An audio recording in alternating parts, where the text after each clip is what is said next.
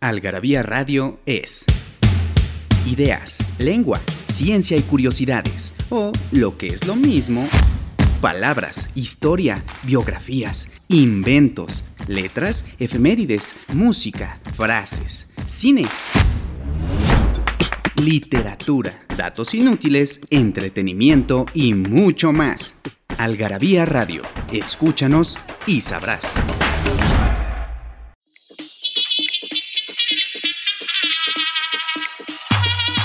Mexicanos somos y en el camino andamos. Frases que solo nosotros entendemos. A la mexicana. ¿Qué tanto es tantito? Posee dos acepciones. La primera tiene una connotación de resignación o consuelo para quien ha pasado un límite que no debía cruzar, pero tampoco hará nada para remediarlo. La segunda refiere a un cálculo improvisado o inexacto, es decir, se hace al tanteo. En otras palabras, tantito suele ser mucho y quien pregunta no espera respuesta, sino complicidad. Nos hicimos de palabras y se las pusimos a todo lo que pudimos. Libros, tazas, playeras, tarros libretas, termos, mandiles, uff, vasos, plumas, portavasos, etiquetas, portatabacos y mucho, mucho más. Objetos irresistibles en algarabía.com.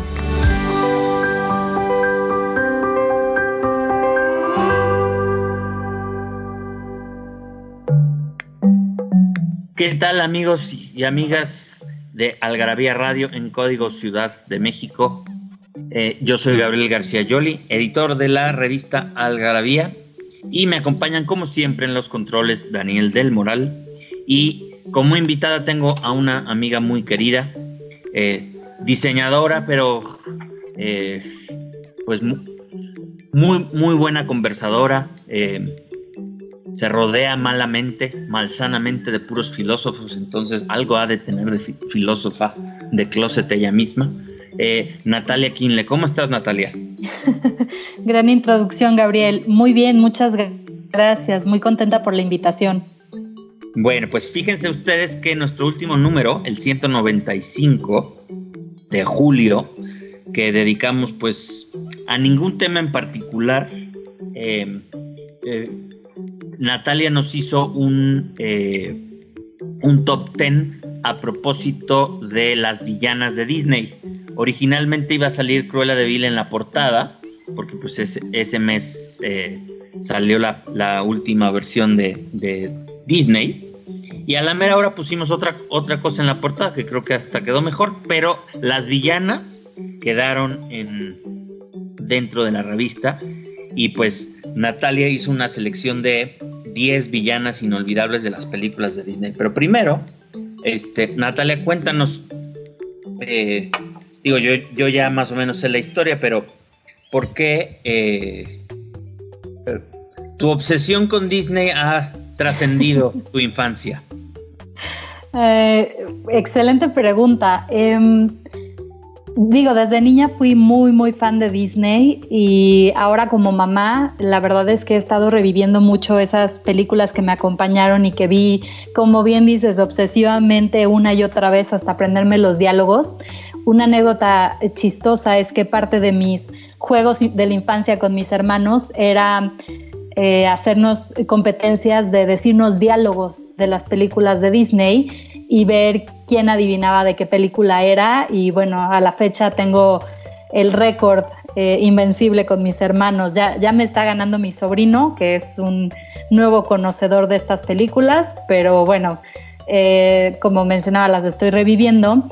Y algo muy interesante que me... ¿Cuáles eran tus, tus, favoritas? Y a ver si, si, si siguen siendo tus favoritas o ya, o ya cambiaste de opinión con los años. No he podido cambiar de opinión. Mi favorita es y será La Bella y la Bestia, de toda la vida. Me encanta. Sí, no sé, no sé por qué, si la música, la historia, eh, tengo muchos recuerdos con mi papá cantando la canción de eh, Nuestro huésped sea usted. Y a ver, en segundo lugar, muy cercana, yo creo que está La Sirenita. Sí, las clásicas, soy muy clásica. bueno, pero las clásicas de, nuestra generación, de nuestra infancia. Yo pienso ah, en las, las, las, viejitas, viejitas. Sí, e, esas me gustan, se me hacen, digo, justo las villanas son maravillosas en las, en las versiones más clásicas de Disney. Eh, y es, es un tesoro volverlas a ver. Si no lo han hecho, les recomiendo que les den un ojillo por ahí y una revisada porque son extraordinarias. El detalle y, el arte que, han metido en esas películas, yo creo que, que pues no, hoy en día no tenemos obras artísticas animadas tan parecidas, o sea, tan espectaculares como esas. Sí, y dibujadas a mano, ¿no? Exacto. Eh, bueno, eh, pues sí, porque una, hay una cosa allí curiosa que es que son películas en su mayoría objetivamente buenas, pero además es inevitable que las inflemos un poco por el, el lente de la nostalgia infantil, ¿no? Sí, por supuesto. O sea, digo, yo te puedo platicar, ya lo sabes, pero nuestro auditorio no. Eh, la mía favorita del mundo mundial, así es La Espada en la Piedra. Buenísima. Tanto así que, si ahorita oyen ruidos de animalitos por aquí jugando, guion peleando, los animalitos de mi casa se llaman Arquímedes, Merlín, y Mim por la espada en la piedra, precisamente. Excelente. A ese, a, ese, nivel, creo que ni Natalia ha llegado a tanto, puesto, puesto que le puso un nombre normal a, su hijo y no de, un personaje. Sí, mi esposo se negó rotundamente a Simba o Mufasa, no, no me dejó. hizo bien, hizo bien, es, es un tipo muy sensato.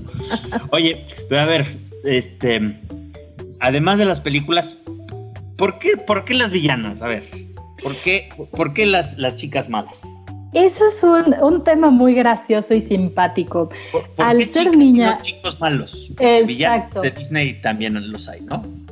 Eh, exacto, y sí lo, lo, consideré, pero me pasó algo muy chistoso al, al, justo volver a ver estas películas ya de adulto y como mamá, y fue que empecé a identificarme mucho más con las villanas que con las protagonistas.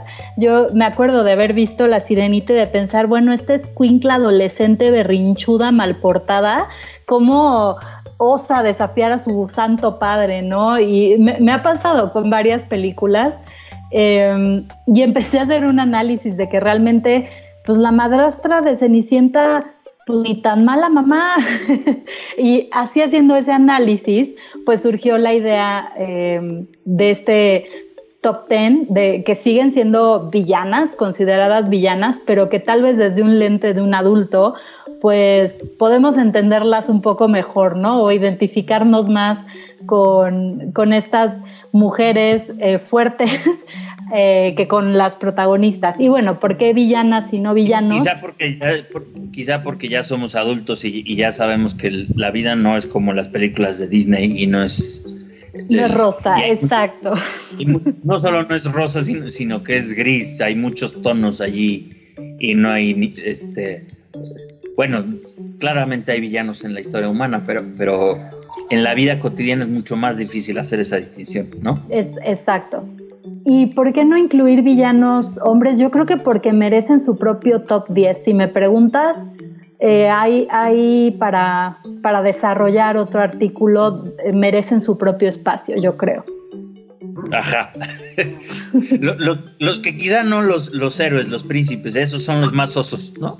Caray, ahí sería difícil encontrar los 10, fíjate. Ahí, ahí sí tendremos ese problema de cómo se llamaban, ¿no?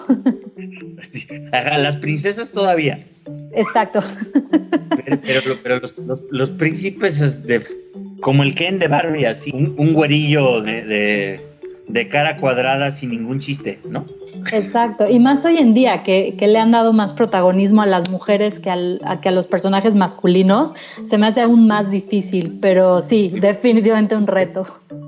Pero desde antes, ¿no? El, o sea, en, la, en la Bella Durmiente, no recuerdo una sola línea que haya dicho el, el príncipe o el de Blancanieves que valiera... El, eh, yo creo que el de Blancanieves, el de la Bella Durmiente es el príncipe Felipe, creo que fue el primero que empezó a tener medio personalidad ahí, aunque le gana el caballo.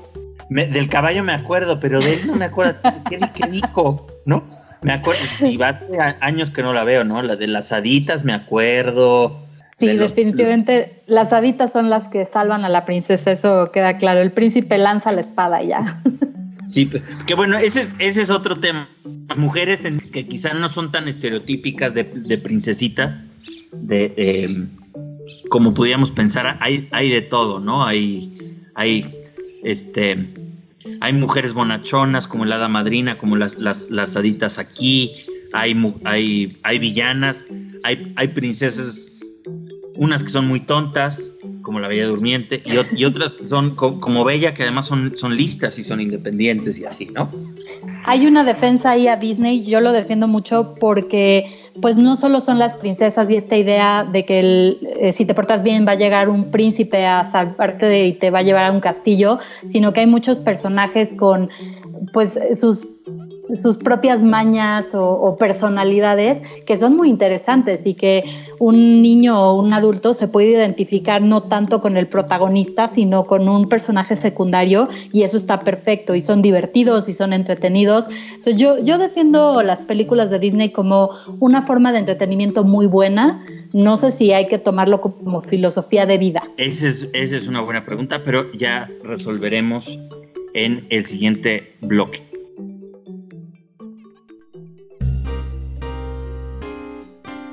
El poema. Ayer también tengo ganas de emborracharme. Efraín Huerta, cinismo.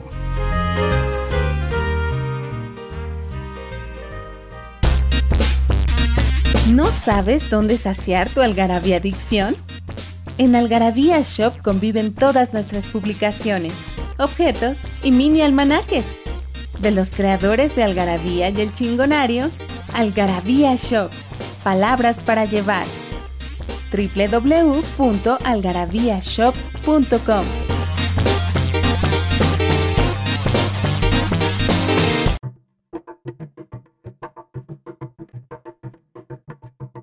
Y ya estamos de vuelta hablando de las villanas de Disney en Algarabía Radio en código CDMX.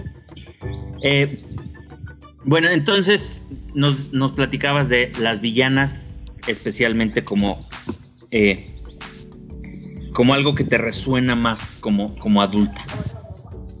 Entonces, eh, de las 10 que escogiste, ¿qué te resuena de, cada una? Pues me voy a ir un poquito del, 10 hacia el 1. Em, la primera, por ejemplo, es, es, más reciente, es de la película de Rapunzel, es la villana Madame Mamá Godfred, creo que le ponen en, inglés y en español también.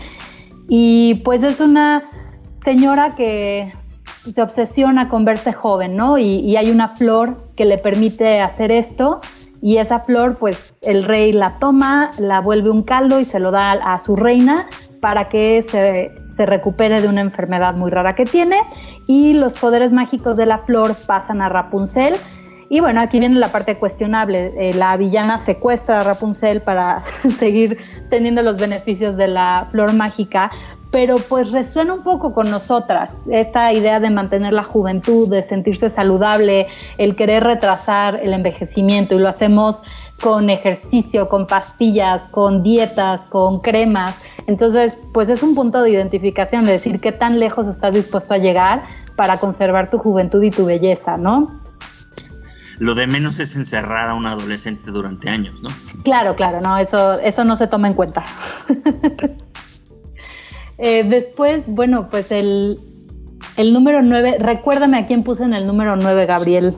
La número 9 era Madame Medusa de Bernardo y Bianca. Que fíjate que esta película nunca la vi. No, te la recomiendo mucho. Es, es para mí una de mis favoritas de las viejitas de Disney. Bueno, viejitas, alguien me va a pegar por ahí, pero bueno, de las clásicas. Todos los que nació por ahí de 1977 ya les dije, ya les dijeron viejitos. Sí, sí, sí, disculpen ustedes, es que han sacado tantas, pero bueno, eh, ¿qué tiene esta mujer? Esta mujer de hecho debe de resonar más hoy en día porque es eh, una mujer que es dueña de una empresa, es dueña de una casa de empeño y claramente no quiere tener hijos. Y que Disney la haya transformado en una villana es, un tema interesante, ¿no? Es ambiciosa, quiere conseguir un diamante y pues eso, no sé, no sé si en la década de los 70 estaban tratando de fomentar a las mujeres que no fueran ambiciosas o que no fueran empresarias, dudo, lo dudo, pero pues es interesante, ¿no? Que hayan pensado en una mujer eh, con un carácter fuerte, que no tenga instinto maternal y han dicho, esta la haremos villana. Y, amante de los animales, además. No, no, no tiene hijos, pero sí, pero sí eh, animales. Mascotas, correcto. Tiene dos cocodrilos. Hasta parece millennials con sus cocodrilijos, ¿no? justo, exacto. Yo me imagino que un millennial hoy en día se identificaría más con Madame Medusa que con, que con Penny, la, la huerfanita que es la protagonista, ¿no? Definitivamente aquí. Yo que ahorita estoy grabando aquí, pero con otro ojo, este, con mis, con mis hijos este, peludos, este, yo me puedo identificar con ellos. Bueno, y la 8 es nada menos que... Isma, de las locuras del emperador. A ver, ¿y ella por qué la incluiste? Ella la incluí porque es de mis personajes favoritos. Eh, no es joven, no es atractiva. El, eh, Disney hizo un personajazo con esta mujer y es la consejera real de un junior saso. Tú eh, empiezas viendo el inicio de la película que se narra desde la perspectiva de Cusco, que es el emperador, y Cusco la verdad es un bueno para nada. No sabe gobernar, no le interesa nada más que su propio interés y pues esta consejera real toma la decisión que tantos otros en la historia tomaron en algún momento, que es pues deshacerse del gobernante para poder tomar posesión del reino. Claro, como es mujer, pues Disney dijo, venga, hagamos la villana. Pero yo creo que si hubiera sido hombre, eh, sería el protagonista de la película. Mira, acabas de dar una cosa muy, muy delicada del, tema de las mujeres y el poder pero bueno, eso es tema para otro podcast que conduzco, eh, que se llama Lo bueno, lo malo y lo feo, que lo pueden buscar por ahí en YouTube. Y una vez hecho mi, eh, mi comercial fuera de lugar, vayamos al número 7 o a la número 7. Sí, me, eh, me, salió la vena feminista por ahí. el número 7 es la maravillosa reina de corazones de Alicia en el País de las Maravillas. Y aquí quiero hacer una aclaración. Em, toda la película, en mi opinión ya desde adulto, está eh, vista como parte de la imaginación de una niña pequeña. Por lo tanto, eh, las características de la reina están exageradas. Pero, dejando eso de lado, eh, yo que soy amante de las plantas y de mi jardín, si yo pidiera que plantaran rosas de cierto color y no lo hubieran hecho, llegar alguien con aerosol y dijera, eh, las pinto de, rojo, no se va a enterar, pues probablemente me enojaría también. No, no sé si al grado de cortarle la cabeza, pero, eh, sí entiendo. Exacto, pero sí sí entiendes el enojo de la reina. el dedo meñique. Eh, yo creo que sí, o, igual agarraría la pintura y se la pondría encima. Es, ciertamente es muy, es muy memorable el, de esa película que en general es probablemente para apreciarla como adultos haga, falta alguna sustancia eh, extra, ¿no? Eh, café, por supuesto. Sí, sí, sí, claramente estamos hablando de, café. Este, luego, las seis a mí me da mucha risa porque me recuerda a mi madre. Este, se, parece la forma de, de peinarse, la nariz, que está así en su cama con el gato jugando solitario. y para eh, los que no sepan, estamos hablando de Lady Tremaine, de la Cenicienta. De la Cenicienta, exactamente. Digo, no, no, a mí no me trataba como Cenicienta, pero ella, pero físicamente sí me recuerda, me recuerda a mi madre. A ver, ¿y por qué pusiste allí a Lady Tremaine? ahí viéndolo desde, em, bueno, pensando y poniéndome en su situación, una mujer viuda, y, voy a utilizar las palabras, pero bueno, con dos hijas feas y una hija muy guapa. Si tuvieras que colocar a las tres en sociedad, pues yo creo que a las, a las feas haces que desarrollen algo de personalidad, ¿no? algún, algún atractivo, pues, y pues las pone a tomar clases de canto. Y a la Cenicienta, pues ya es guapa, entonces tienes que desarrollarle habilidades de adulto y la pone a hacer las tareas del hogar. Y yo lo que he pensado, es la villana, porque esto está contado desde la perspectiva de Cenicienta, pero si ella hubiera hecho las cosas al revés y a la guapa le hubiera puesto a aprender canto y a las feas las hubiera puesto a hacer las tareas del hogar, pues sería todavía ¿Qué peor, ¿no? ella? Exacto. ¿Qué diríamos ella? Ahí sí ya se le hubieran echado a la yugular a la mujer. Sí, la, la se cancelada in- inmediatamente, clar- Eh, claramente. Justo. Y además, las, las hermanas claramente necesitaban clases de canto.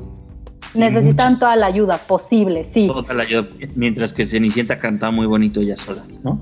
Exacto, entonces a mí me parece que la mujer tomó una decisión práctica. Puede no haberle gustado a Cenicienta, pero a mí me pareció que era, me parece que fue la decisión más objetiva que pudo haber hecho. ok, de acuerdo, bueno. Y la quinta, que allí sí he de decirte que estoy muy enojado que haya quedado en quinto lugar.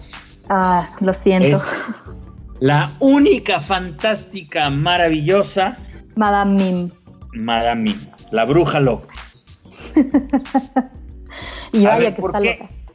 ¿Por qué en quinto lugar? Con un- un- una mujer que con solo tocar puede matar la más linda flor. Yo creo que porque por las otras cuatro, mi estimado, por las que quedaron antes que ella, pero créeme que fue, fue difícil esa decisión y, y sigo re- eh, volviendo a ella a ver si, si tomé la decisión correcta. Solo los lectores nos lo dirán. Al- justamente con, con Madame Mim es el ejemplo de que te puedes saltar las reglas perfectamente.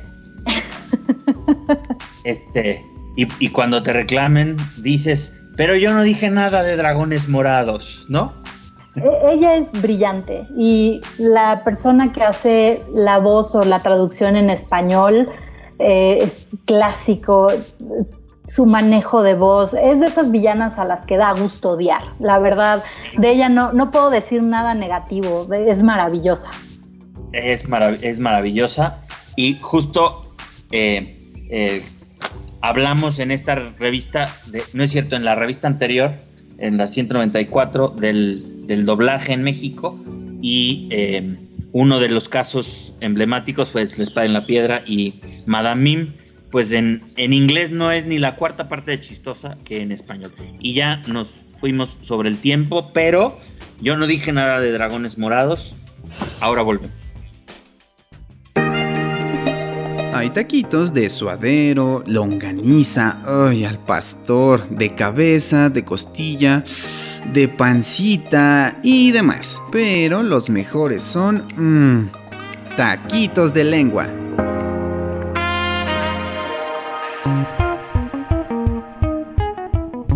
de otros lares. Chimbombo, palabra popular latinoamericana de significado contrastante. Mientras que en Chile esta designa una bebida muy conocida, en Nicaragua define a una persona muy gorda, pero a la que se le tiene en estima. Sin embargo, en Perú, chimbombo es sinónimo de homosexual. En Algarabía Radio queremos saber lo que piensas. Encuéntranos en Twitter como arroba algarabía y en Facebook e Instagram como Revista Algarabía.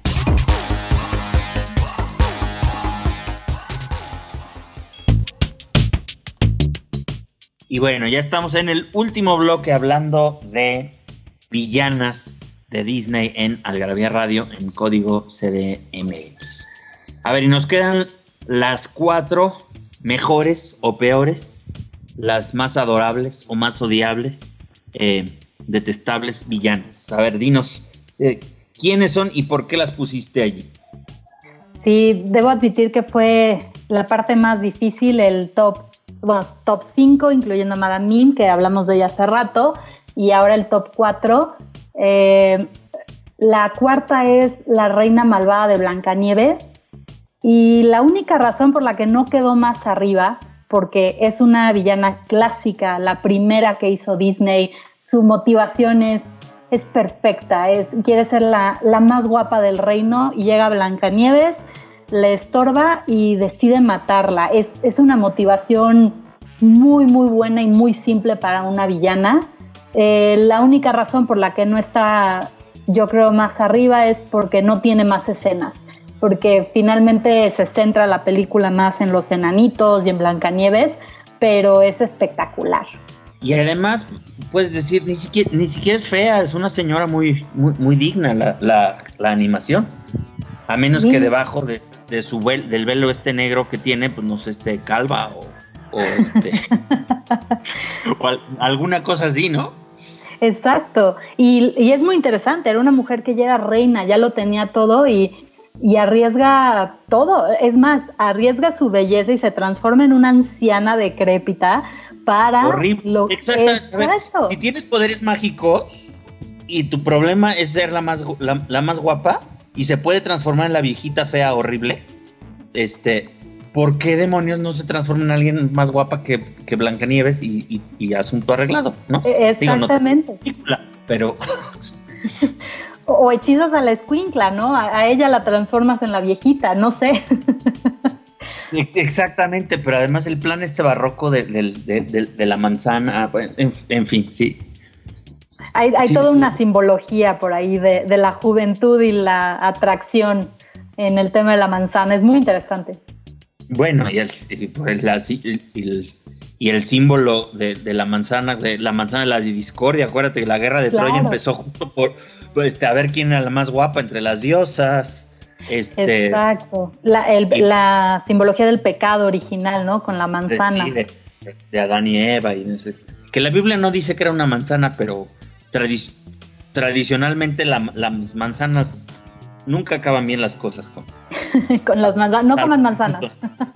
este, pero bueno, el número 3 esa tengo que decir que es mi favorita personalmente, eh, es Maléfica, la villana de la Bella Durmiente.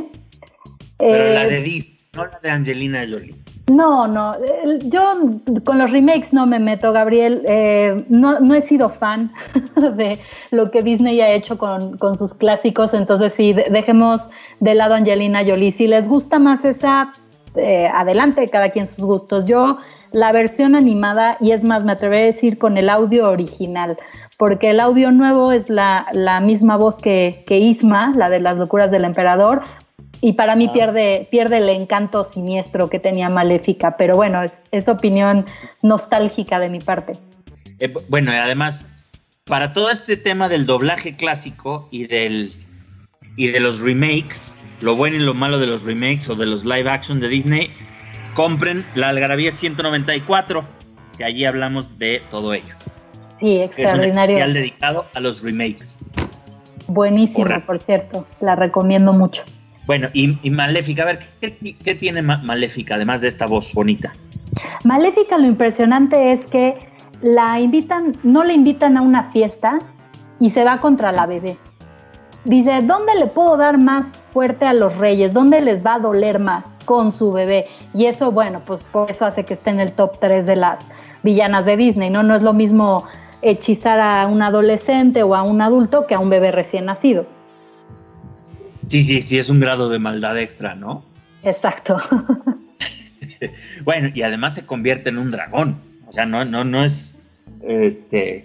No se convierte en una viejita con una manzana, en un dragón. Exacto, sí, es uno de los mejores dragones animados, en mi opinión. y tiene un cuervo de mascota, que es además algo muy simpático. Eh, bueno, como hemos visto, es importante el tema de la identificación ahorita con los villanos y la mayoría sí tienen su mascota. Entonces. Sí, la eh, tiene un, gato caprichoso y feo, ¿no? Exacto. Este. Maléfica tiene un cuervo. Este. La Madame Medusa tiene dos cocodrilos. Sí, ahí va viendo un patrón.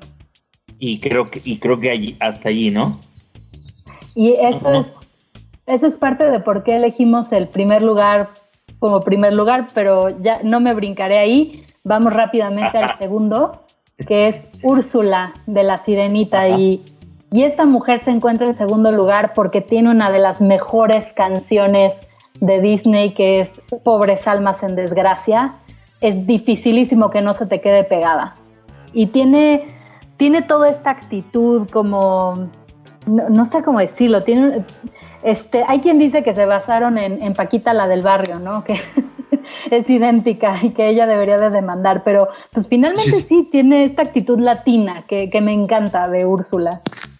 Y sí, sí, le puedes cambiar el audio, y seguramente en YouTube alguien ya lo hizo, de, su canción de la sirenita y le, pones este, rata inmunda y, probablemente funciona. Seguro. no, de hecho, la inspiración de Úrsula es Divine, es un drag queen famoso de, de los años 80. No sabía eso. Es un, drag, queen este, que así pesaba 130 kilos. este, y tenía su, su lunarcito y, y, así. De, de, hecho, es muy hombruna, ¿no? Claro. En, español le, ponen una voz grave, eh, genial, ¿no? Es increíble, sí. Y ahora sabiendo más, todo este esta historia detrás, pues sí, tiene esa actitud, esa, ese ay, como desparpajado, extravagante. Es increíble, Úrsula. Que exactamente así como eh, hay esta, esta lectura eh, feminista muy interesante de las villanas y las princesas de, Disney, también por, ahí el otro día me, encontré un, un video ensayo en YouTube que es una lectura queer de las, de las villanas, ¿no? Cómo, eh, cómo está codificado en, Disney que te están eh, que te están sugiriendo eh, a lo mejor inconscientemente o, medio conscientemente eh, que, que, estas villanas y algunos de los villanos también este son solteros tienen estilo este o sea algo huele allí este, ah. extraño. Eh, qué interesante análisis, no lo había pensado.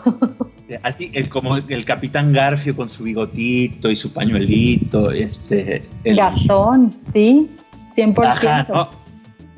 este, y bueno, Úrsula ya es el colmo, ¿no? Exacto, ahí, ahí ya fue muy abierto. Pero bueno, hablando de estilo y de moda y de personalidad, pues, ¿qué te parece si pasamos al Ajá, ¿qué te parece si pasamos al número uno? Sí. Que es la maravillosísima y espectacular Cruella de Vil. Esa mujer eh, está en el número uno porque justo odia a los animales, o no los odia, los ama, pero de una manera que hoy en día no es políticamente correcta, es decir, le encanta ponerse las pieles de los animales. Y pues, Matar cachorritos, ajá. ¿Y qué puedo decir de esta mujer, excepto que maneja como desquiciada un detalle que me pareció eh, maravilloso de la película? Eh, tiene dinero, tiene todo el poder. Es más, tiene el dinero para comprarse a los no sé cuántos cachorritos y decide secuestrar a los 15 de Roger y Anita nada más porque no se los vendieron. La, la, la venganza. Políticamente incorrecta, que fuma trae siempre su, su, boquilla. Ahora, en una película infantil hoy en día no. No, claro, hace todo lo moralmente incorrecto. Bueno, y, la, la, cruela de, caricatura es memorabilísima, pero por ejemplo, a mí me gusta mucho la, la cruela que hizo Glenn Close en los, en los 90, en la, en la película. Eh, no he visto aún la nueva, no sé a ti qué, qué, qué te parezcan las otras cruelas. La de Glenn Close también coincido, es muy muy padre la manera en la que la retrata, un poco más loca. Eh, llegas a ver la locura desde las primeras escenas y eso es desde un punto de vista de análisis psicológico es muy interesante. Tampoco he visto la nueva versión, se las debo.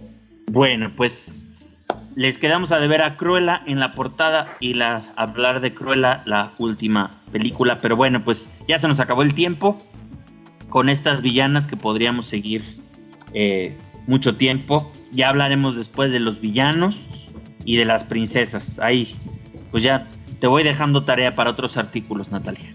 Yo encantada. Bueno, pues muchas gracias por escribir con nosotros, por eh, el tiempo de, este podcast y eh, muchas gracias Daniel por eh, tus milagros de producción. Yo soy Gabriel García Yoli y esto fue Algarabía Radio en códigos CDMX. Hasta la próxima. Borges Verbal, cama. Nunca tuve idea de cómo llevar a una mujer a la cama.